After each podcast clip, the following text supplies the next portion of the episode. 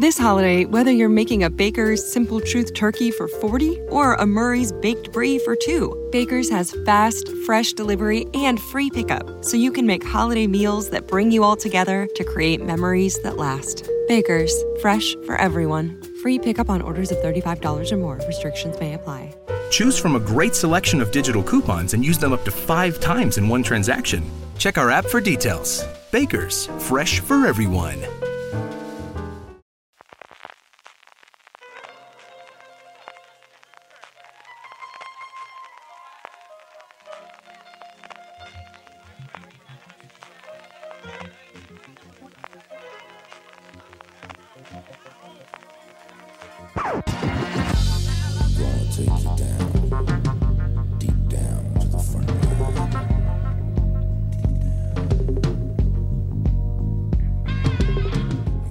Bienvenidos a Gran Angular, el programa de fuera de series donde analizamos cada semana un tema de la industria televisiva en profundidad.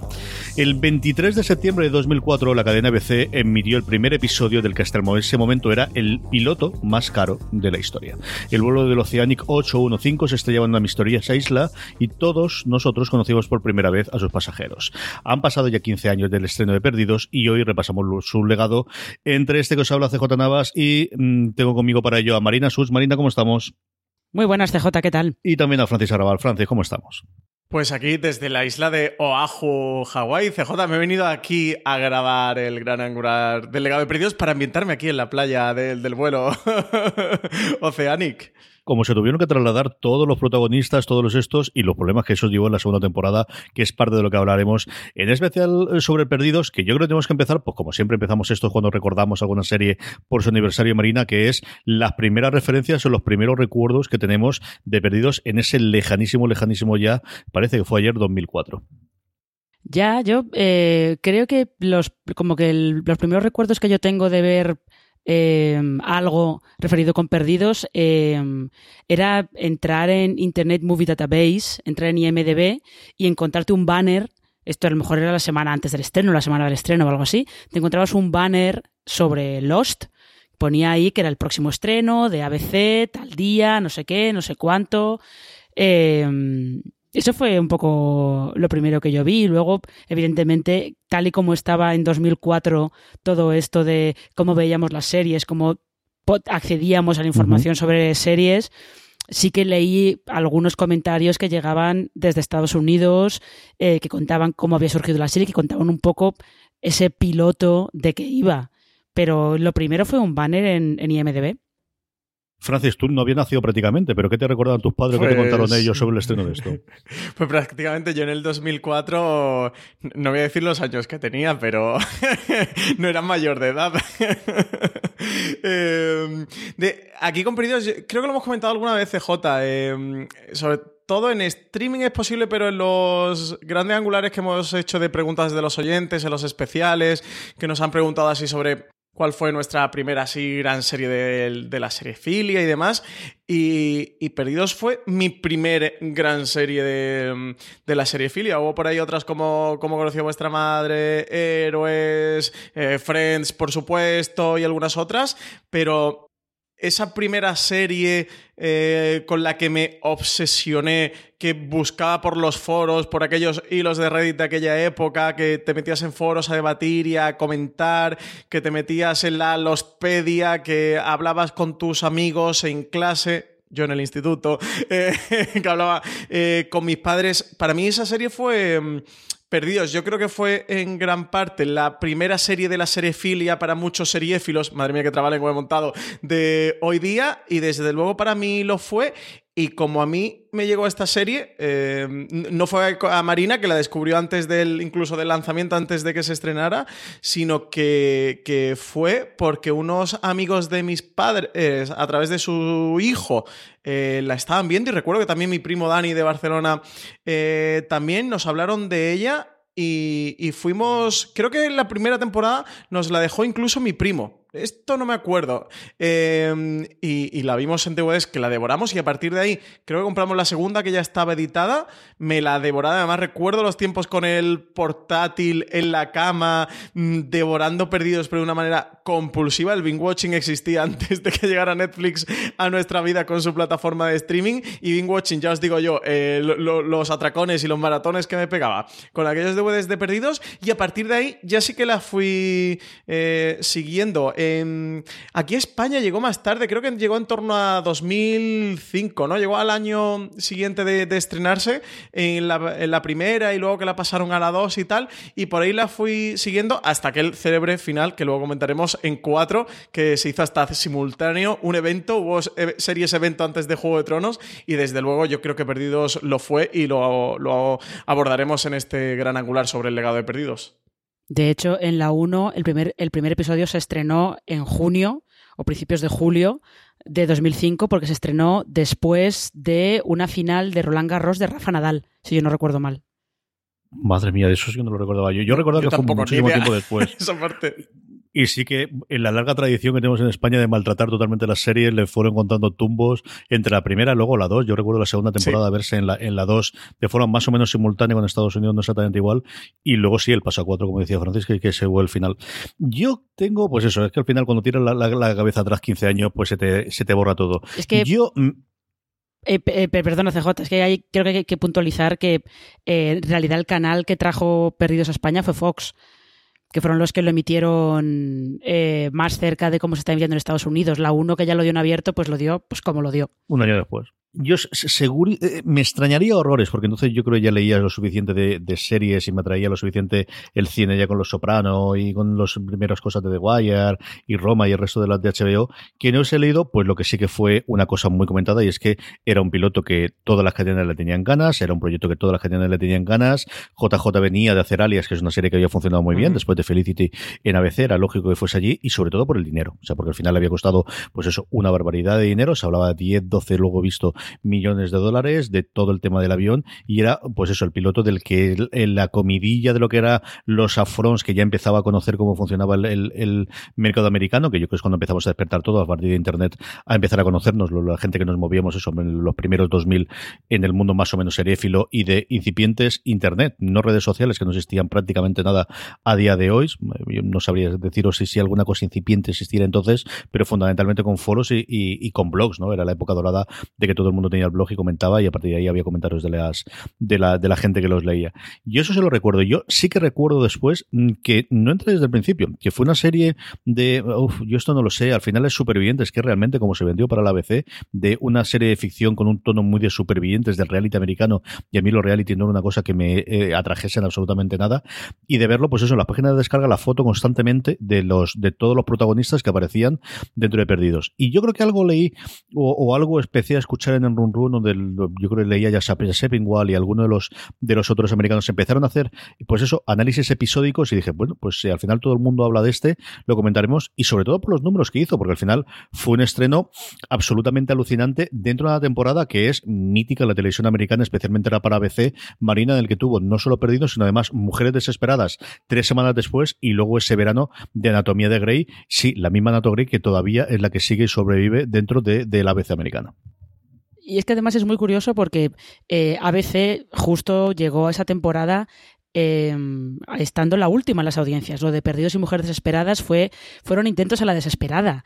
De hecho, el ejecutivo que, tuvo la idea original de Perdidos y que, y que apoyó el piloto y tal fue despedido antes de que se emitiera la serie porque se había gastado una pasta en el piloto de Perdidos. Eh, yo os recomiendo, si podéis, que leáis eh, un libro de Alan Sepinwall que se llama The Revolution Was Televised y dedica un capítulo al germen de Perdidos y a cómo se gestó Perdidos, eh, todos los intríngules de, producción, que es muy, muy, muy interesante. Eh, pero sí, es verdad que Mujeres Desesperadas es. Mujeres Desesperadas y Perdidos son como las dos las dos grandes eh, los dos grandes ejemplos de ese otoño de 2004 que luego daría también House daría Verónica Mars eh, fue una temporada en la que salieron un montón de series. Yo creo que fue un poco como eh, la revolución o los cambios que estaban viéndose en el cable que venían con Los Soprano desde el 2000 y cosas así, esos cambios que están viendo en el cable llegaron a la televisión en abierto en 2004 y a partir de ahí ya eh, pues nadie los pudo parar. Y Anatomía de Grey que todavía no sobrevive Francis, ¿qué lo iba a decir? Eh? es que de esto estamos hablando, que de verdad que, estamos ahora grabando y escucho hablar a ti, a mí me quedo alucinado que hace 15 años del estreno, ¿eh? ¿Cómo ha cambiado la tele? Es que eh, no sé vosotros, pero perdido lo tengo como muy ahí, como muy de, pues no sé, hace 5 años, 6 años, no sé, estaba ahí, ¿no? Eh, hace poco, bueno, de hecho, acabó en 2010, que es que el año que viene hace 10 años del final de Perdidos, pero es como de, bueno, ahí al lado, y no, ya hace 10 años y eso lo del, del final. Eh, comentaba Marina, ¿no? De, que, de cómo al final de la televisión iba en abierto iba trasladándose todos estos cambios que se empezaba a ver en cuanto a las series de televisión en el, en el pago, pero eso es que al final son cambios de, que pasaron ya hace 15 años, ahora estamos con todo el boom de las plataformas de streaming y todo el día hablando de plataformas y todo el día hablando de nuevos lanzamientos de plataformas y esto parece como que se nos ha quedado muy atrás y verdad que hace 15 años, que es como mucho tiempo, pero a la vez eh, también no es tanto tiempo y si echas un poco un vistazo atrás a la historia de la televisión de eso, de los últimos 15 años, de cuando se estrenó Perdidos, wow, cómo ha cambiado todo, ¿eh? Tanto a nivel industrial como a nivel de, series de televisión en sí, como los productos que se están haciendo. Yo esta comparación siempre empiezo con, cuando empecé fuera de series, que al me parece que lo he hecho toda la puñetera vida, y no, Perdidos se estrenó tres años antes, así que lo tonto, lo tonto, llevamos tres temporadas, además las tres iniciales, antes del gran acuerdo que hablaremos después de las tres últimas temporadas que hicieron para el cierre de la serie lanzando. Marina ha comentado el libro de Seppingwall. Yo he sacado otro, además de la estantería aquí, porque recordaba que le dedicaba también un capítulo. Es un libro previo de Bill Carter que se llamaba Cadenas Desesperadas, Desesperate Networks, que cuenta un poquito la evolución de las cadenas en abierto. Pues eso, con el auge del cable americano en los 90 y los 2000, dedica un capítulo a todo el fenómeno de perdidos y posteriormente también de mujeres desesperadas y de, anatomía de Grey. Y es curioso pues ver los números, ¿no? La, hablaba de cómo nadie se creía los números que habían hecho. Se hablaba muy bien del piloto, como os decía antes. Se pensaba que podía hacer pues un 3 en la demo, que quería decir que de cada 100 hogares americanos, 3 estuviesen viendo la serie. Y cuando se estrenó el primer episodio, que fue un episodio doble, si lo recordáis, eh, los números que le llegaron a ellos eran 18,5 millones de espectadores. Eso a día de hoy solo lo consigue el deporte en Estados Unidos. Esos son números. Pero entonces ya era, ¿eh? era el estreno mejor que había tenido ABC en nueve años, pero es que era el mejor estreno en cuatro años de las cadenas. O sea, era cosas que recientemente ha habido mm, absolutamente nada.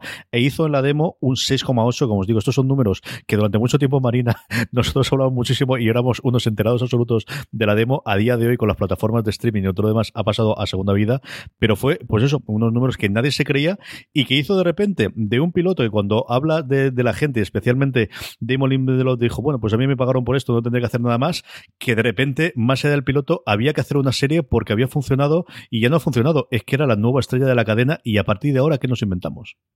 Sí, y a Lindelof casi le da un infarto. Casi un infarto y casi se muere cuando, cuando se enteró de que tenía que hacerse 22 episodios de, de aquella idea. No es que además el, proceso de rodaje del piloto de Perdidos es, es, muy curioso porque lo que, lo que a lo mejor se puede tardar en Estados Unidos cinco meses en hacer, ellos lo hicieron todo eh, en dos semanas. Me parece que escribieron el, escribieron el, el piloto, buscaron a los actores y lo rodaron, se fueron a caballo a rodarlo en dos semanas que es una cosa como de locos totalmente. Y encima el piloto era doble.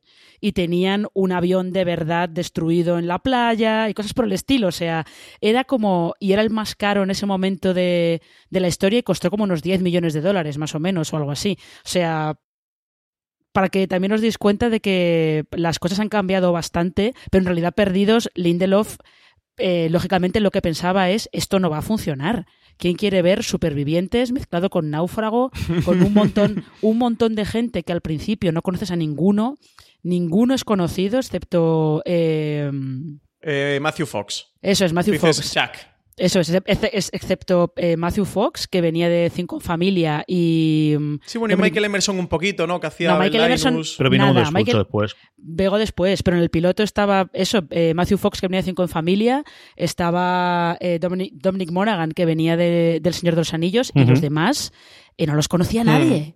Entonces, era, lógicamente, ellos pensaban que aquello no iba a funcionar, que iba a ser el piloto, y luego todos a casa, y mira lo que pasó.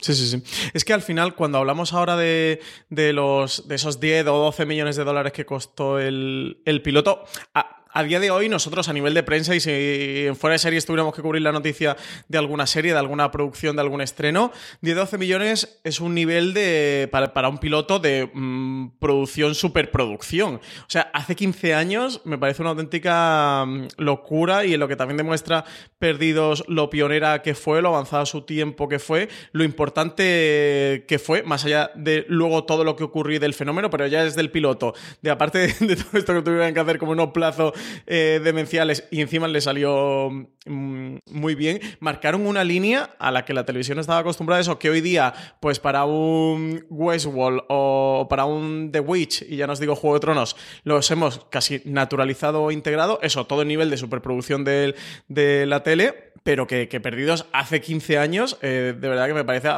This holiday, whether you're making a Baker's Simple Truth turkey for 40 or a Murray's Baked Brie for 2, Baker's has fast, fresh delivery and free pickup, so you can make holiday meals that bring you all together to create memories that last. Baker's, fresh for everyone. Free pickup on orders of $35 or more. Restrictions may apply. Choose from a great selection of digital coupons and use them up to five times in one transaction. Check our app for details. Bakers, fresh for everyone. Si estás buscando un buen podcast de análisis y debate en tu idioma, te invito a que escuches Pulso y Péndulo. Yo soy Carlos Curbelo. Y yo soy Fabiola Galindo. Todos los jueves analizamos temas de actualidad en Estados Unidos y Latinoamérica. Fabi y yo no siempre estamos de acuerdo, pero sí tenemos un objetivo común. Queremos servir como antídoto contra las noticias falsas y la polarización. Pulso y péndulo. Busca nuestros episodios en Apple Podcast, Spotify o en tu aplicación favorita absolutamente pionero que llegara a ocurrir esto. Hablando de pionero, yo creo que podemos repasar un poquito qué, es lo que trajo Perdidos en cuanto a estructura y en cuanto al, tipo de serie que era.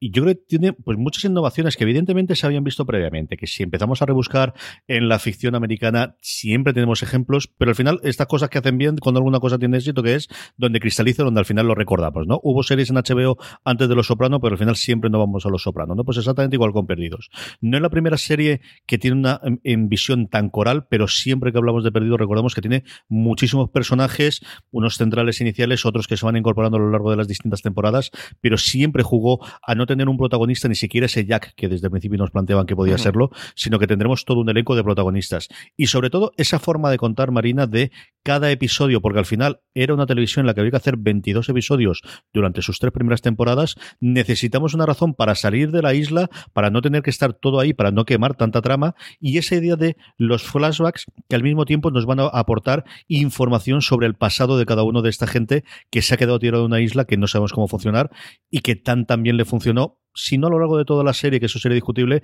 desde luego en la primera, segunda y quizás tercera temporada. Sí, es que lo que ellos hicieron bien fue que la, isla al final era un gran MacGuffin. Se podía haber cambiado por cualquier otra cosa. Eh, lo que ellos, a ellos les interesaba más es que el misterio real de la serie eran sus personajes. Quiénes eran, qué les había pasado, eh, cómo habían llegado a la isla, por qué estaban allí, qué tipo de problemas tenían que en teoría debían resolver en la isla. Y es verdad que ese esquema que ellos siguieron de cada personaje va a tener, va a estar eh, con un capítulo dedicado a él y te vamos a contar en flashback eh, quién es ese personaje. Eso es algo que ha hecho Orange is the New Black, por ejemplo. Sobre todo en la primera temporada, especialmente en la que tú no conocías a ninguna de las reclusas, no sabías qué estaba pasando allí. Ese era el esquema que, que ellos utilizaban para, para presentarte a todos los personajes y para como para mostrarte que en realidad eh, estabas viendo una serie de, de, personajes. Lo que pasa es que Perdidos tenía una mitología detrás eh, bastante grande que se fue haciendo eh, bastante compleja, pero que luego esto es una cosa que todas las supuestas nuevas Perdidos no han sabido hacer, no se han sabido dar cuenta que en Perdidos si la gente se enganchaba era porque quería saber más de esa gente. El misterio en realidad sí estaba bien discutirlo y tal, pero era un poco más secundario. Sí, aquí podemos abrir el melón de los wannabes de, perdidos que empezaron a salir, pero mm, a, mantas. ¿Cómo? Había una. Eh, no recuerdo cuál era, María, no sé si te acuerdas. Había otra que era también de un avión, ¿no? Que se había estrellado. No, recuerdo. o sea, no, la, eh, no me refiero a esta que se, estrelló, eh, se estrenó el año pasado y llegó a HBO sobre un avión que había enviado dimensión y tal. Sino luego al poco, al, a los pocos años de perdidos no hubo una también con un avión. Es que no recuerdo dónde era. Hombre, el piloto. el piloto de Fringe es un avión que aterriza en Boston con todo el pasaje muerto, pero no sé si te refieres a esa. Sí, no, no, no, no, no. Es que no recuerdo ahora cuál era. La, voy a buscar porque fue como la periodos Wannabe por excelencia. Pero hubo muchas. En, eh, o sea, Ahora estamos también en el momento de todo el mundo quiere su Juego de Tronos y Amazon quiere su Juego de Tronos y Netflix quiere su Juego de Tronos y hasta HBO quiere su próxima Juego de Tronos. Y por eso eh, ya tiene un spin-off confirmado que, está rodando y tal y tiene eh, ahora esta nueva que aparece con Martin de adaptación de, su novela de Fuego y Sangre sobre la historia de los Targaryen, pero es como, por eso, hace 10 mm, años todo el mundo quería tener su serie Perdidos y no sé, vino la cúpula que también tenía este punto de High Concept. Y toda esta serie High Concept hubo un momento que se han perdido bastante en tele, o por lo general se han perdido bastante en tele. A mí lo que más me recuerda fue esa que se estrenó el año pasado, que de hecho creo que tiene segunda temporada, que tampoco recuerdo cómo se llama. Manifest. Eh, mm. Creo que es lo más perdidos wannabe que ha habido en los dos, tres últimos años, porque afortunadamente ya la tele dejó su obsesión de perdidos, no sé si desgraciada o afortunadamente por, por trasladar su obsesión por, Juego de Tronos, pero desde luego sí que la perdió un poquito, pero los años posteriores, voy a ver si encuentro la serie esta que, os decía, la del, para mí el wannabe absoluto de perdidos, que además recuerdo de los primeros y decir, what the fuck, ¿qué han hecho aquí?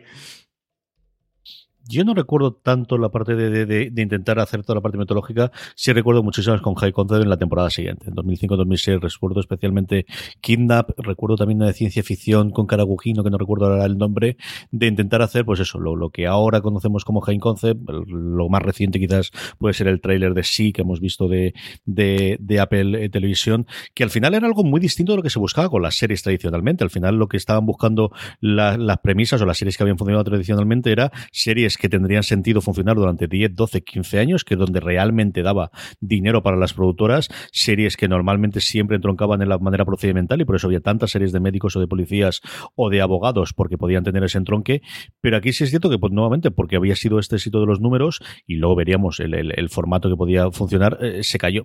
Yo creo que sí que ha, venido para quedarse, es cierto que cada vez más en series de cable menor número de episodios, porque yo creo una de las cosas que es absolutamente loca, ¿no? y que ahora cuando echar la vista atrás, cómo podía hacer esta gente durante los tres primeras temporadas de Marina 22, 23 episodios por temporada. Ya, y en alguna hora que hicieron 24, ¿eh? ¿eh? Es que yo creo que al final se nota esto, esto que comentaba hasta al principio, el momento en el que eh, Perdidos cambió un poco, que fue la tercera temporada. Es que la tercera temporada, en lo que sería la historia de Perdidos, es bastante importante, porque es una temporada que Em, empezó su primera mitad, los fans estaban muy descontentos con ella porque decían que allí no pasaba nada, que estaban solamente rellenando, matando el tiempo. El capítulo aquel famoso de cómo Jack consiguió sus tatuajes, que es, era un poquito de, ¿en serio me estás contando esto? No hay nada más interesante. y, pero es verdad que en esa temporada fue en el momento en el que también Damon Lindelof y Carlton Cuse fueron a ABC y les dijeron, mira, nos parece muy bien que la serie sea un éxito, que funcione, que vosotros queráis 500 temporadas. Pero nosotros necesitamos saber eh, cuándo se va a acabar esto, porque tenemos historia que contar, pero no sabemos cuándo podemos contarla. Y ese fue el momento en el que les dijeron, vale, tenéis seis temporadas de tantos episodios. Y ahí es cuando eh, la serie puso una marcha más y empezó a contar, pues, otra cosa, dio un cambio y empezó a contar otra, cosa. El final de la tercera temporada yo creo que es muy significativo. Ese eh, tenemos que volver es muy significativo de lo que representó para Perdidos esa temporada. The River era la serie ah, de Perdidos terrible. De River no hay un avión. está muy divertida. Pero de River no hay un avión que se estrella, es un tío que se aparece en la sí, No, no, no.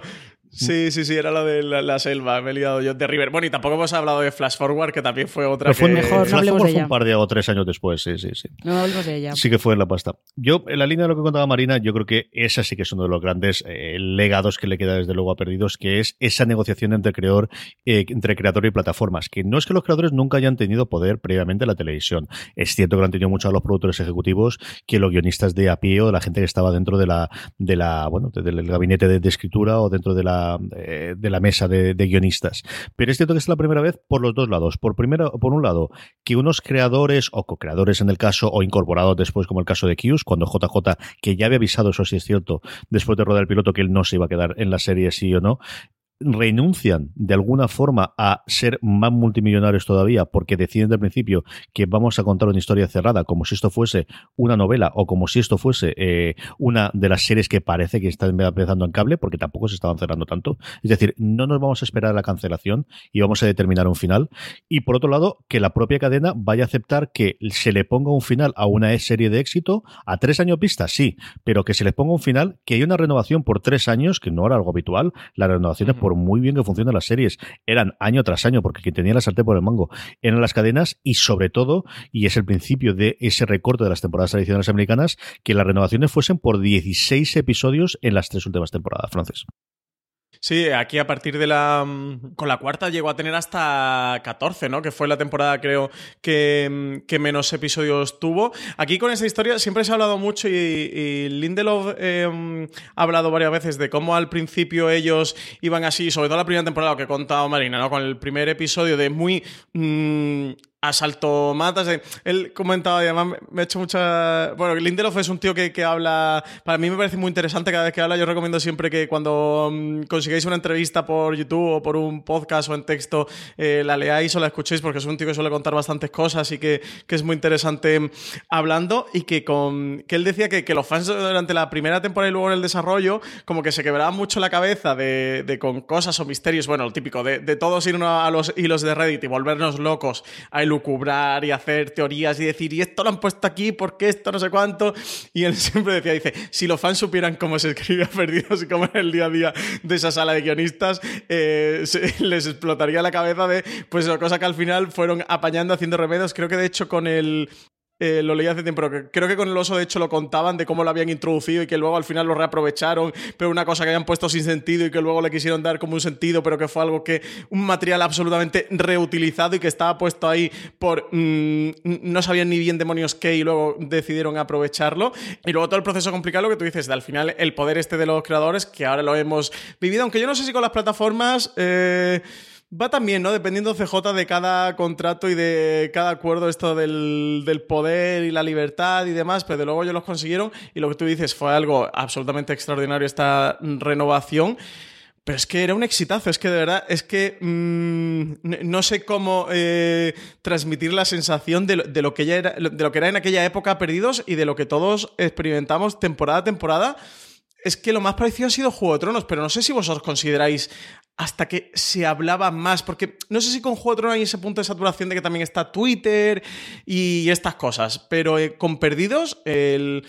recuerdo esa obsesión, pero absoluta y enfermiza, porque con Juego de Tronos se, ha teorizado un poquito y lo de R más J igual a L y algunas teorías y lo de Maggie la rana y el baloncar y algunas cositas que luego realmente, además en la serie tampoco han tenido tanto peso que yo creo que Benioff y Base, no sé también por un rechazo eh, perdidos han evitado jugar un poco a esto y centrarse más en lo que es la trama principal y, en la historia que nos quieren contar y, en todo lo que está ocurriendo en Poniente en ese momento, más que meterse en, en tipos de teorías, eso, pues de una serie más mm, sobrenatural, fantástica como era eh, Perdidos, pero es que de verdad ese punto de hablar de episodio a episodio, de teorizar, el, yo es lo más enfermizo que, he vivido en televisión, ¿eh?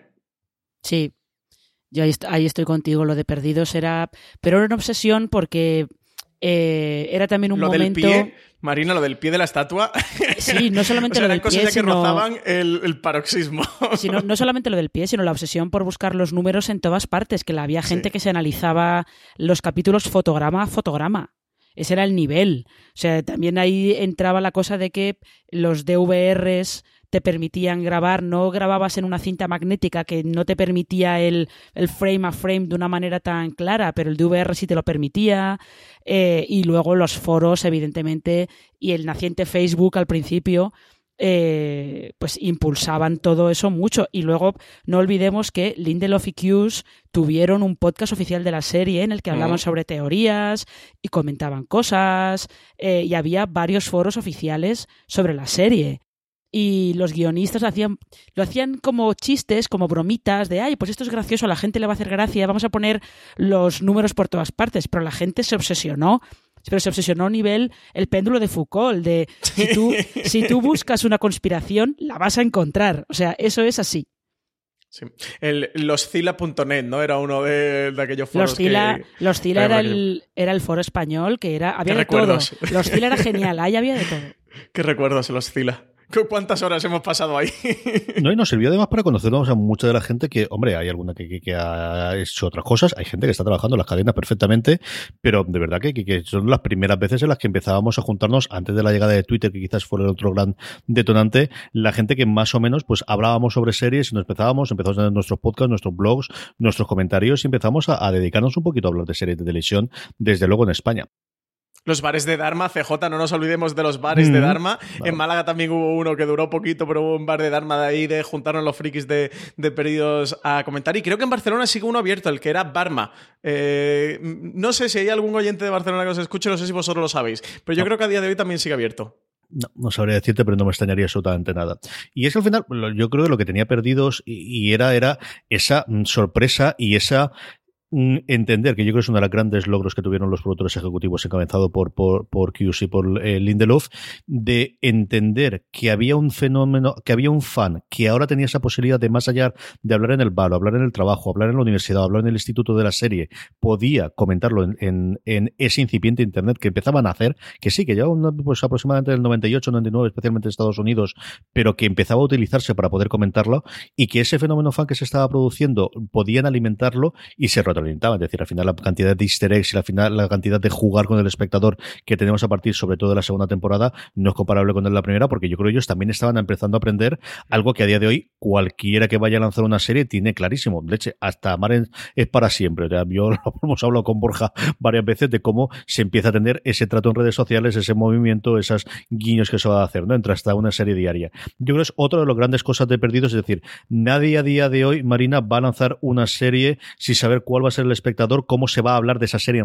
This holiday, whether you're making a Baker's Simple Truth turkey for 40 or a Murray's baked brie for 2, Baker's has fast, fresh delivery and free pickup, so you can make holiday meals that bring you all together to create memories that last. Baker's, fresh for everyone. Free pickup on orders of $35 or more. Restrictions may apply. Choose from a great selection of digital coupons and use them up to five times in one transaction. Check our app for details. Bakers, fresh for everyone. Si estás buscando un buen podcast de análisis y debate en tu idioma, te invito a que escuches Pulso y Péndulo. Yo soy Carlos Curbelo. Y yo soy Fabiola Galindo. Todos los jueves analizamos temas de actualidad en Estados Unidos y Latinoamérica. Fabi y yo no siempre estamos de acuerdo, pero sí tenemos un objetivo común. Queremos servir como antídoto contra las noticias falsas y la polarización. Pulso y péndulo. Busca nuestros episodios en Apple Podcast, Spotify o en tu aplicación favorita. Redes sociales o cómo se va a hablar de esa serie en Internet. Sí, simplemente teniendo una estrategia de comunicación en redes sociales y eh, siendo, siendo consciente de que eh, la relación, también la relación fans-creadores se ha vuelto bastante más complicada, porque con, con, las redes sociales tienen un acceso instantáneo a los showrunners, a los actores, a todo, y eso se ha vuelto un poquito más complicado, más o menos a la vez que estaba Perdidos, eh, yo me acuerdo que estaba el relanzamiento de Doctor Who, y ahí su responsable entonces, Russell T. Davis, eh, le pidió a la BBC que por favor en la página web oficial de la serie que no hubiera foros que no hubiera foros para que hablaran los fans, de manera oficial que la BBC no fomentara esa conversación de los fans, porque él decía que si no tomaba distancia, si no se separaba de, de, lo que los fans hablaban y todo, y todo, y todo eso, no iba a ser capaz de hacer, de hacer la serie como él la veía. Estaría todo el rato intentando satisfacer a unos fans que nunca van a estar contentos con lo que tú les des. Sí, lo, de hecho lo comentaba el otro día, no sé si lo dijo Álvaro, ¿no, Marina? Del junket de élite de mm, Darío Madrone y Carlos Montero, ¿no? Que decían de... Eh, nosotros recomendamos a los fans que si quieren que, cumplamos esos deseos que ellos tienen, que no nos lo digan y que no los pidan, porque si no nosotros ya no enteramos y seguramente por ese camino eh, no tiremos. Pero, pero sí, ni punto de comparación con lo que, con lo que tuvieron aquí que sufrir en, en Perdidos o sea, entiendo la, olla presión que debió de ser eh, y luego con el.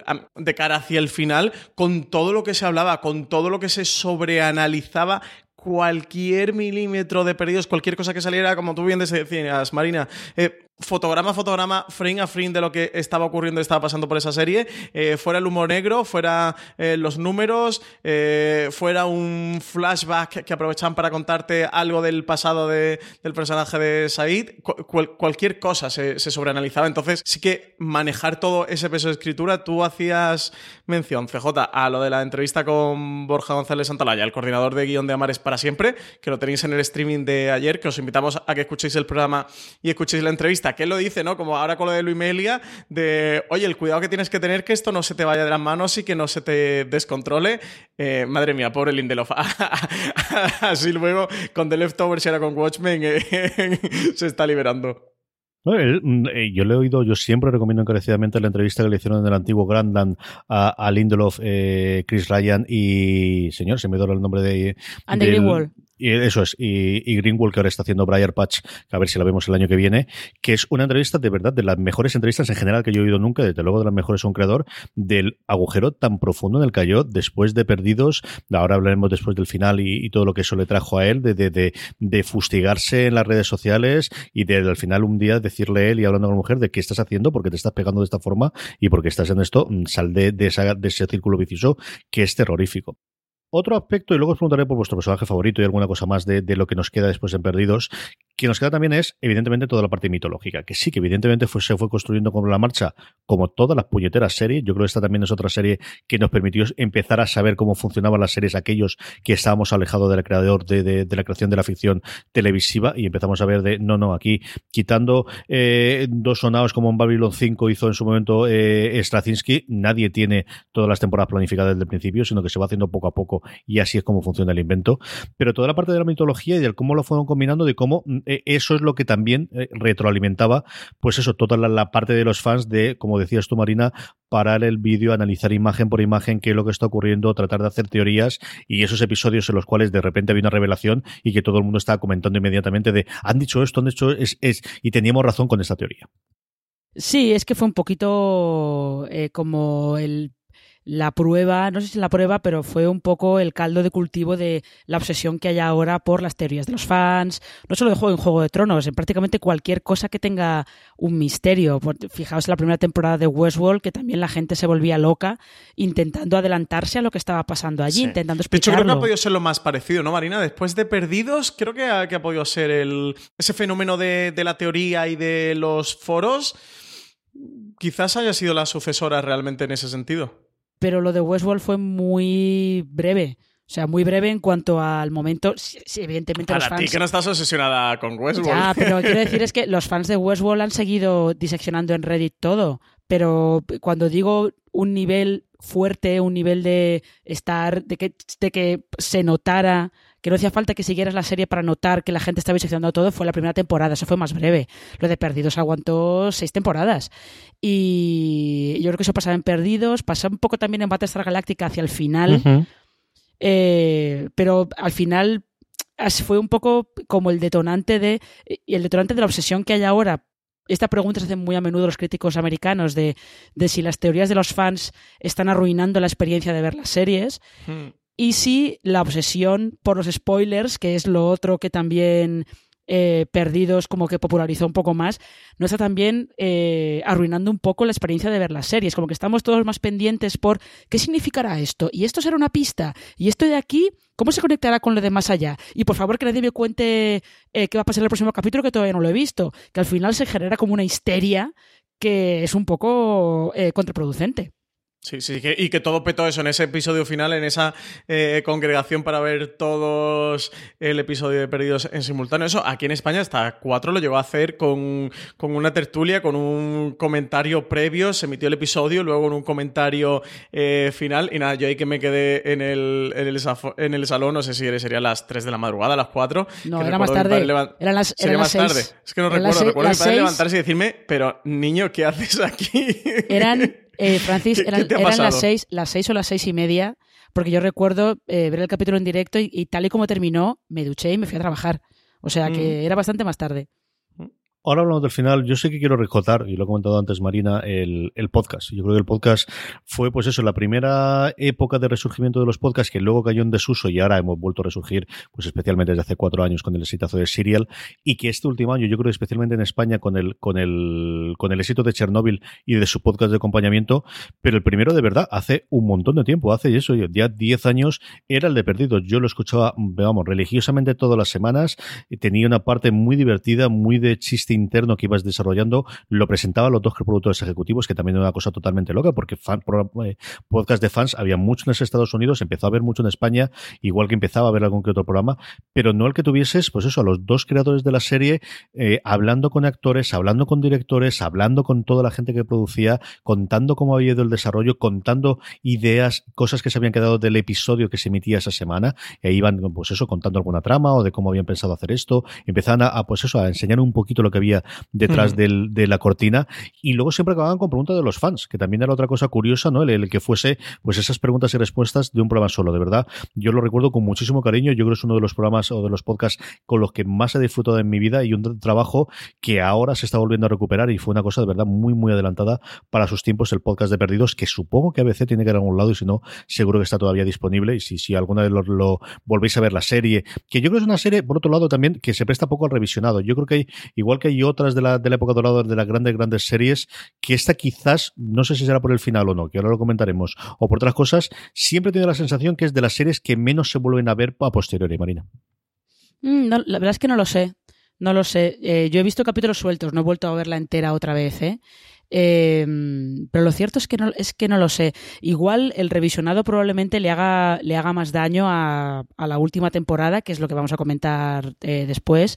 Probablemente le haga más daño a la última temporada. Pero todas las demás, no sé, no sé qué decirte, porque a veces con, con estas, estas ficciones en las que hay algún tipo de componente de misterio, y que eh, va un poco como a sorprenderte, de vez en cuando tienes un giro sorpresa. A veces en el revisionado eh, el placer está en ver cómo se estaba preparando todo eso, cómo en realidad no era tan sorpresa. Lo que pasa es que como tú no sabías qué estaba pasando allí, pues para ti era de repente un, oh Dios mío, pero a veces la gracia está en ver cómo hay cositas que te van adelantando eso que termina pasando al final. Pues yo os tengo que confesar que tengo unas ganas locas de al menos 3-4 años de, de volvérmela a ver. Y aquí el caso es que mm, en España solo está disponible, al menos que a mí me aparezca por Just Watch a través de Rakuten. No sé si vosotros la tenéis controlada que esté en otra plataforma, pero al menos por Em, ahora. En, en plataforma en España ahora mismo no creo. Una, estuvo en Netflix, pero hace tiempo. Y lo que no sé ahora mismo si sigue ni, ni por qué ni por qué temporada van, si llegado al final o no. Estaba emitiéndola Energy todos los días por la tarde. Pues ahora eso, ahora la tiene eh, Rakuten. Yo la tengo en DVDs en casa, bueno, la tienen mis padres en su casa, sí que la tengo en DVDs y de verdad que tengo unas ganas locas. De hecho, eso hace un amigo, hace unos cuatro años, cinco más menos, eh, con un amigo que, con el que hablaba mucho de series y de cine y tal, empezó a, a verse, le íbamos hablando conforme iba avanzando las temporadas.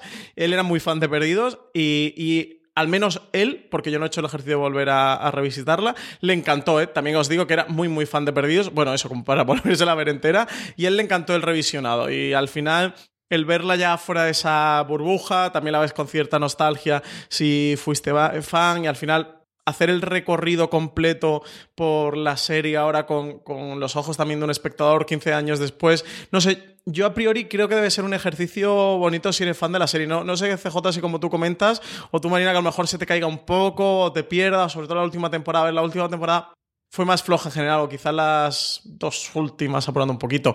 Eh, yo sí tengo ganas de hacerlo, tengo muchas ganas de hacer ese revisionado y el de Juego de Tronos completo, pero como estamos en la vorágine y ahora con los estrenos de septiembre, que no nos da la vida ni para los estrenos, eh, no sé cuándo lo voy a hacer. Siempre me dejo estas tareas para verano, pero este verano me ha pasado y tampoco me ha dado tiempo a, hacer mucho. Pero yo lo tengo pendiente, ¿eh? si lo hago un día ya os iré contando.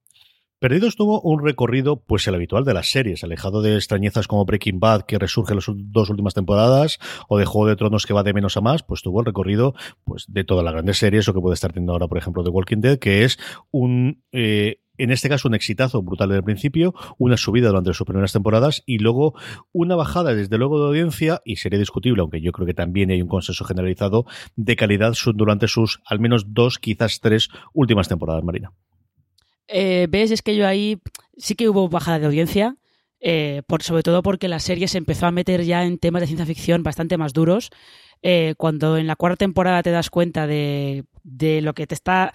del tipo de serie que es de verdad, y había gente. Esto también es un poquito Juego de Tronos. Eh, había gente que no pensaba que estaba viendo una serie de ciencia ficción que al final mm. es lo que, lo que era Perdidos.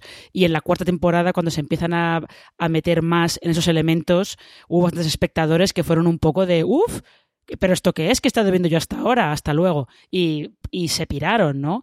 Eh, yo creo que el principal problema está en la sexta. La cuarta y la quinta eh, aguantan bastante bien. La sexta es donde están, donde están más los problemas. Es que quizás sí que tuvo ese efecto de, de periodo que tú bien comentas, Marina, de el quizás, bueno, las dos primeras y quizás las tres primeras, eh, pero sobre todo las dos primeras y la primera eh, era muy drama de personajes y cada vez se va destapando, se va destapando, se va destapando, se va destapando, hasta que se mete de lleno en una trama de ciencia ficción, eso, con ciertos elementos sobrenaturales y ya quizás espectador era muy tarde para que te dieras cuenta porque ya estaban metido eh, dentro. Juego de Tronos también ha hecho eso un poco. La verdad es que nunca, había comparado a, Perdidos y Juego de Tronos en este sentido. ¿eh? Marina, me has abierto una ventana de, luz, pero es verdad mm, que, sí que tiene este punto y no sé si lo de Juego de Tronos, más allá de las novelas, que las novelas en gran parte es así, viene un poco también lo de Benioff y Base, viene de Perdidos o inspirado en Perdidos o, es parte del legado de Perdidos eh, esta mm, forma de construir el relato durante sus diferentes temporadas. Hablemos del final. Yo creo que antes de, nada, el final, como, como comentábamos antes con la estructura, quizás es la primera vez que yo recuerdo tener la sensación de el final de una serie. Las series antes se terminaban. O sea, había un momento en el que ya no había más temporadas.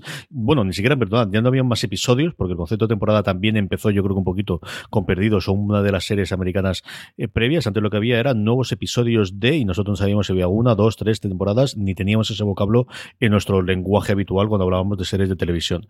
Yo es la primera que recuerdo tener ese fenómeno, más allá de que sí, sabía que había, había, había tenido un exitazo brutal en la última emisión del último episodio de Más en Estados Unidos pero todos estos al final no dejaban de ser buenos episodios, como el caso de Más, pero al final bien de procedimentales, bien de eh, sitcoms, que era lo que normalmente duraba los suficientes años como para crear un pequeño fenómeno alrededor del final, no dejaban de ser en la gran mayoría de los casos, Marina, un episodio más, más especial, menos especial, con un fin, con un guiño, pero con muy poquitas excepciones, no había esa sensación de ansia de no va a haber más y el final tiene que Además, aquí cerrar todas y cada una de las melones que ha habido habiendo la serie a lo largo del tiempo.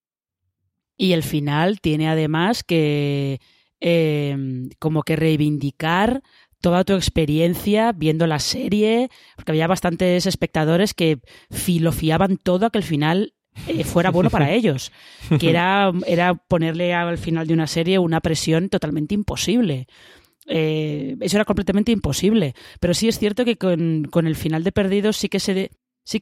This holiday, whether you're making a Baker's Simple Truth turkey for 40 or a Murray's Baked Brie for 2, Baker's has fast, fresh delivery and free pickup, so you can make holiday meals that bring you all together to create memories that last. Baker's, fresh for everyone. Free pickup on orders of $35 or more. Restrictions may apply. Choose from a great selection of digital coupons and use them up to five times in one transaction. Check our app for details. Bakers, fresh for everyone. Que se empezó como. Había muchos espectadores que empezaron a fijarse más en. A ver, bueno, a ver cómo es este final, a darle más importancia al último capítulo de, de una serie. Yo creo que también eh, estaba un poco la experiencia previa de el jaleo que se montó con el final de Los Soprano a menor escala. En hmm, España a menor escala. En Estados Unidos fue una escala bastante grande. Pero el jaleo que se montó con el final de Los Soprano, que fue súper polémico y ahora no nos acordamos, pero en su momento no le gustó a nadie todo el mundo pensó que David Chase eh, había sido un, gallina y se había rajado de dar el, final que Los Soprano eh, merecía. Luego se fue cambiando de opinión, ¿no? Y se fue viendo de otra manera. Pero con esa experiencia de esa polémica al final de Los Sopranos, luego llegaba Perdidos, que venía con mucho más hype y las expectativas puestas en el final eran mucho más altas. Y yo creo que también ahí teníamos el final un año antes de, de Battlestar Galáctica en cuanto también en cuanto a expectativas, porque también había mucha gente que eh, estaba fiando toda su experiencia de la serie a que el final de Battlestar Galáctica les gustara, lo cual era imposible, evidentemente. Sí, a mí me, parece injustísimo lo del. como la vara de medir que se le aplica a Perdidos en general y, el final concreto. Y de verdad, no lo digo desde el punto de fanboy de la serie, que soy bastante fanboy de la serie, pero lo digo así. Es que. Eh, coincido plenamente con Mariano. O sea, no, le puedes poner este punto de. Es que si el final no es el final que yo quiero, ya toda la serie, está seis temporadas, ya no me han merecido la pena y, me ha fastidiado la vida y jamás te lo perdonaré Damon Lindelof. O sea, me parece muy injusto. A mí el final. Eh, no sé a vosotros qué parece, a mí me parece mm, precioso. Todo lo que llevaban y todo lo que arrastraban era algo literalmente imposible de cerrar, sobre todo si el espectador le está pidiendo de desgráname, detállame, ciérrame cada cosa, cada hilo que has abierto en cada trama de cada temporada. Abrieron muchos caminos, hay caminos que continuaron, otros no, mm, sendas que resultaron ser interesantes y que continuar por ahí la historia y explorar por ahí la historia aportaba a la serie hacia una serie mejor. Hay otros caminos que entiendo que ellos mm, eh, verían que no, que tampoco daban para más o que no tenía sentido seguir contando o avanzar la narración en ese punto. Y por tanto hay cosas que, entre comillas, eh, resolvieron o explicaron y cosas que, entre comillas, no resolvieron o no explicaron. Y, y al final yo con Perdido siempre lo he defendido mucho y lo he hablado también ahora mucho con Juego de Tronos, que y esto es un punto de vista muy personal, yo sé que es muy personal, pero creo de verdad que lo importante es disfrutar el camino en una serie. Y lo digo en una serie porque es donde tienes un recorrido más largo durante varias temporadas, durante varios años, quitando una miniserie, pero es un producto que que te va a acompañar mucho tiempo en, tu vida. Eso, pues ah, serán cinco años, o seis, o siete, o ocho, o si es de Walking Dead, seguramente sea toda la vida y hasta que nosotros nos convirtamos también en zombies, seguirá viendo de Walking Dead. Pero lo importante es disfrutar el camino. Y si el camino de verdad no te hace feliz, no sigas con esa serie. Y si el camino te hace feliz, Mm, disfruta el final, que luego te gusta personalmente más o te gusta menos, pero de verdad que supeditar el, y lo que comenta también Marina de Battlestar Galáctica, todo un camino, todo un recorrido, años, eh, temporadas, episodios a lo que ocurre al final, a mí me parece un poco triste que ocurra. Cada uno pues tiene los sentimientos que tiene. Me parece bastante triste eh, que esto ocurra a veces en la serie filea. Pero yo en torno al final, yo de verdad decir que me gustó mucho. Sí que iba como un poco zen, preparado a vamos a disfrutar lo que nos pongan por delante, eso, que llevamos aquí muchos años y han pasado muchas cosas. Yo de verdad, y creo que no es spoiler hablar del final de Perdidos, ¿no? CJ y Marina, entiendo que todo el mundo que está aquí... es, tú, a partir de lo que tú quieras. Eh, vamos a ver, yo, consideraría que han pasado, han pasado ya eh, casi 10 años, pero eh, hay mucha gente que te va a decir que ni 10 años, ni 15, ni 20, ni 30. Que, spoilers que nada. A partir de que, es decir, yo comprendo que si te acercas a esto, mm, sabes que algo puede caer. Así que. Estás en el legado, lo que sabes, también te digo. bueno, no digamos lo que ocurre. Eh, lo que ocurre con todos los personajes que ocurre. Madre mía, eh, ahora mismo me está haciendo microinfartos en el cerebro. A mí me pareció muy bonito que tiene sentido, que es coherente con la serie, que es coherente sobre todo con todo el camino de los flash sideways, esto que se inventaron en la sala guionistas, eh, a partir de cuando ya se aburrieron de meter flashbacks y flash forwards y dijeron, vamos a hacer un paso más allá y que crearon literalmente yo lo de los flash sideways, creo que es coherente con todo eso que venían construyendo desde hace al menos un par, tres temporadas atrás, sobre todo de una forma más intensa, que tiene cumbre en ese punto final, que ese punto final no ha resuelto, no ha cerrado todos los cabos que se había dejado por ahí la serie que había sembrado. No, creo que tampoco hace falta. Y de verdad, a mí el final me parece precioso, me parece muy emotivo, me parece muy bonito. Si has disfrutado el camino, si has vivido con esos personajes, con sus glorias y con sus miserias, mm, creo que la lagrimita se te cae. A mí se me cayó, ¿eh? ¿A ti qué te pareció, Marito? Em, a mí me pareció bien. Eh, no estaba, no me entusiasma tanto como a Francis, porque en parte creo que eh, culmina una temporada que sí que es tirando a mediocre, es una temporada que no tiene, no tiene, hay muchas cosas que no tienen demasiado sentido. Yo soy de las que creo que resolvieron demasiadas, eh, resolvieron demasiados misterios, tendrían que haber dejado bastantes más colgando porque era más interesante también que los dejaran colgando que que te dieran una respuesta que no le iba a gustar a nadie al final. Y mm, yo creo que el final está bien. Tengo mis problemillas con el justo el final final, la última escena final, pero la idea creo que está bien y, Y Tú dices con lo de Jack, ¿no? O sea, te refieres para que los oyentes más o menos ya nos ponemos tan críticos final, para no entrar en último, spoiler. la Hablas escena- del plano de Jack. La escena final, final, final, sí. Eh, la puerta esa que se abre. Y mm, no, el- lo último que le pasa a Jack, no. O sea, yo creo que es que también es una cosa muy que hacen muchos los guionistas americanos con sus series, que es que el final tenga un poco una estructura circular y que haga muchos guiños al Hmm. principio, que eso también lo ha hecho Juego de Tronos, ¿eh? Lo hacen, lo están haciendo muchos guionistas americanos en para dar cierre a sus series. Eh, pero a mí yo, es verdad que el final a mí me sirvió, el último capítulo, me sirvió para reconciliarme con personajes con los que había perdido un poco, había perdido un poco el interés, tipo Kate, por ejemplo, o, o incluso el mismo Jack, que me resultaba muy cargante desde hacía bastante tiempo, y en el último capítulo me reconcilié bastante, bastante con ellos. O sea que en ese aspecto yo quedé satisfecha.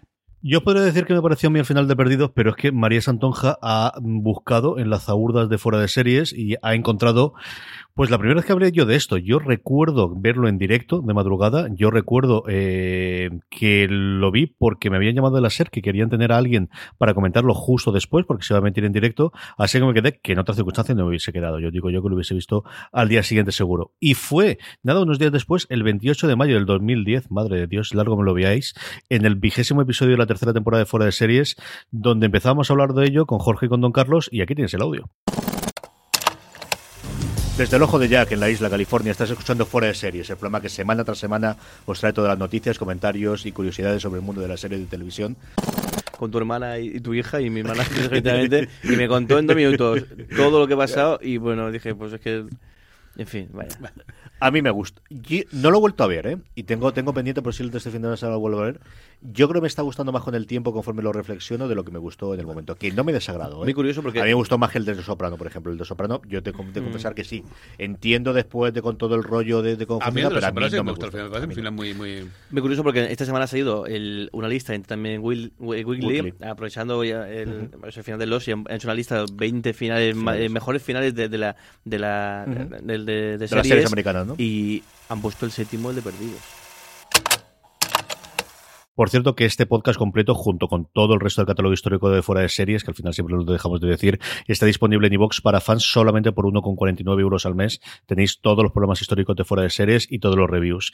Yo creo que ahora, echando la vista atrás y, pensándolo, yo me suelo ablandar. Ahí, por ejemplo, me cabreaba mucho con el de Perdido, con el de, perdóname, con el de Los Soprano, me habéis oído y luego en el tiempo lo he aceptado conforme uno va leyendo y conforme va recordando y va viendo la, serie.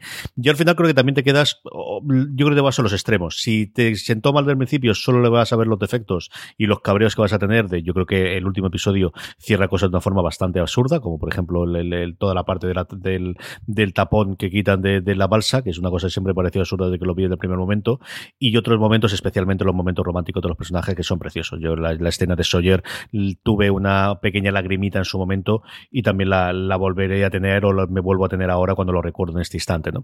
A mí me ha gustado, yo creo que con el tiempo lo va, no sé nuevamente lo que comentaba antes, si lo volvería a ver a día de hoy. Yo creo que volveré a ver la constante sin ningún género de duda, vería la primera temporada de nuevo sin ningún género de duda, no sé si la acabaría de ver, eh, si vería de, completo toda la temporada de nuevo, aunque así, el antepenúltimo episodio, todo lo del, lo del el, hombre de negro y todo lo del el fantasma negro, todo lo de la nube negra, es un episodio que me gustó mucho que lo vi en su momento con Titus Welliver, pero al final son pues esos episodios sueltos de, de lo que nos dio perdidos en su momento. Vamos terminando, cosas que nos guste recomendar, y al final os he preguntado por vuestro personaje favorito, Marina. Yo he ido cambiando, ¿eh? Con las temporadas yo iba cambiando. Eh, en la primera temporada, por ejemplo, era muy fan de Katie Said, hasta, hasta el punto de. Porque Jack nunca me cayó bien. Hasta el punto de, de pensar que si esos dos fueran los líderes de los náufragos en lugar de Jack, otro gallo les habría cantado, ¿eh? Porque Jack era un poquito. En fin. Era un poquito en fin. A mí me hace gracia que fuera un personaje que querían, lo que querían hacer un Janet Leigh en psicosis, querían cargárselo al principio del piloto, pero los, los eh, test screenings funcionaba tan bien el personaje que lo dejaron. Como tenéis que haber cargado, ese tío era muy irritante. Era muy irritante. Pero ¿Cuánto odio, Marina? ¿Cuánto odio? no, no, era, era un tío muy cargante. El típico tío de yo lo sé todo, hacedme caso. No. Eh, no, a mí, a mí, sin embargo, sí que me, me gustaba bastante Locke. Eh, Harley, evidentemente. eh, el personaje de Dominic Monaghan, que nunca recuerdo cómo se llamaba. A mí lo que me Charlie, gusta- ¿no? Charlie, eso es, Charlie, gracias. A mí lo que me gustaba más eran las combinaciones de personajes, sobre todo las que no te esperabas, ¿no? Como en la tercera temporada, por ejemplo, que tienes la combinación Kate-Juliet, que funcionaba, funcionaba bastante bien. Yo fui cambiando, según iban evo- evolucionando, fui cambiando. Francis. Yo era muy de John Locke, de Ben Linus y de Desmond Hume. Son mis tres favoritos. Me, me gustaban bastante todos los personajes, ¿eh? Y disfrutaba mucho. Pero los personajes así que quizás con lo que tenga más tramas que me gusten o personajes que me resultan más interesantes, de ir conociendo cosas del pasado, personajes también que estaban más traumatizados. Eh, como no obviar este punto de que, que une a los tres, eh, que quizá fueron los que más me gustaron. Eso, que con los flashbacks eh, solía disfrutar la parte de Ben Linus y toda la transformación que tiene el personaje y el camino. El personaje de John Locke fue otro que también tuvo un camino de desarrollo muy grande dentro del- de la serie. Para mí, de hecho, no sé, quizás son los dos personajes, ¿no? Que más evolución, no sé vosotros cómo lo veis, que más evolución dentro de toda la trama tienen. Y bueno, toda la trama de Desmond es que mm, para mí es parte es una de mis partes favoritas de la serie, así que Desmond me encantaba. A mí Desmond con Juliet, desde luego, me encanta. La Constante sigue siendo uno de los grandes episodios de televisión. Pero al final yo, eh, sí, recuerdo a Terry Quinn y recuerdo a Locke, y, más aún por, por el nombre que utilizaron para el personaje y porque yo creo que fue el primer flashback que a mí me dejó totalmente quieto y tieso en el, en el sellón. Yo creo que es el primer momento que dije, uff, esta serie eh, puede ser muy, muy, muy, muy, muy, muy buena. Y luego Sawyer. A mí Sawyer me era, pues eso, el, el- personaje de, de- el carismático y mm, al final pensando por él, pero con buen corazón, pero que sabes que al final va a ayudar. Pero era, era un personaje que me contaba desde, el- principio. Y cuando llegó Ben Linus. Al final yo creo que ahí Emerson, eh, mira que era complicado llegar a una tercera temporada de una serie ya montada y, y- que no concibas la serie sin ese personaje y, no llegó hasta bastante tiempo después para nuevamente un personaje que iba a tener un arco de dos, tres episodios y que les gustó tantísimo a los productores que finalmente lo mantuvieron. Pues esto yo creo que podemos terminar este gran angular que hemos dedicado al legado de Perdidos, un formato en gran angular de legado que, iremos comentando con distintas eh, series conforme vayan comprando el aniversario, porque ya empezamos a tener este bagaje, lo hemos tenido con el ala oeste de la Casa Blanca, lo vamos a tener con mucho más a lo largo de la temporada, y no solo este programa vamos a tener esta semana alrededor de Perdidos, ¿verdad, Francis? Tenemos eh, más programitas de perdido. Vamos a tener un top de los mejores episodios de, la serie, que está difícil, ¿eh? CJ, aquí te- hay reto por delante. Sí, señor, y artículos sobre Perdidos celebrando el final, que tenemos eh, varios en la web que podréis eh, leerlos a lo largo de toda la semana. Eh, mucho más contenido, como os decimos en nuestro eh, canal de podcast, que podéis escuchar más información, artículos en foradeseries.com. Marina Such, un beso muy fuerte hasta el próximo programa. Hasta el próximo programa. Don Francis Arrabal, muchísimas eh, gracias por estar en el programa y nos oímos en un nuevo programa de Fuera de Series. Pues sí, hasta luego. Y a todos vosotros, querida audiencia, muchísimas gracias y recordad, tened muchísimo cuidado ahí fuera.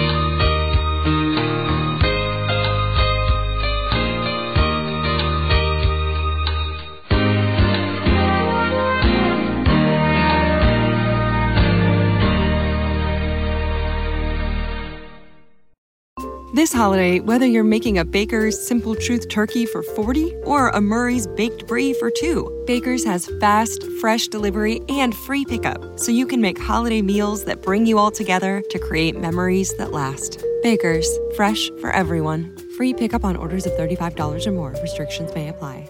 Choose from a great selection of digital coupons and use them up to five times in one transaction. Check our app for details. Bakers, fresh for everyone.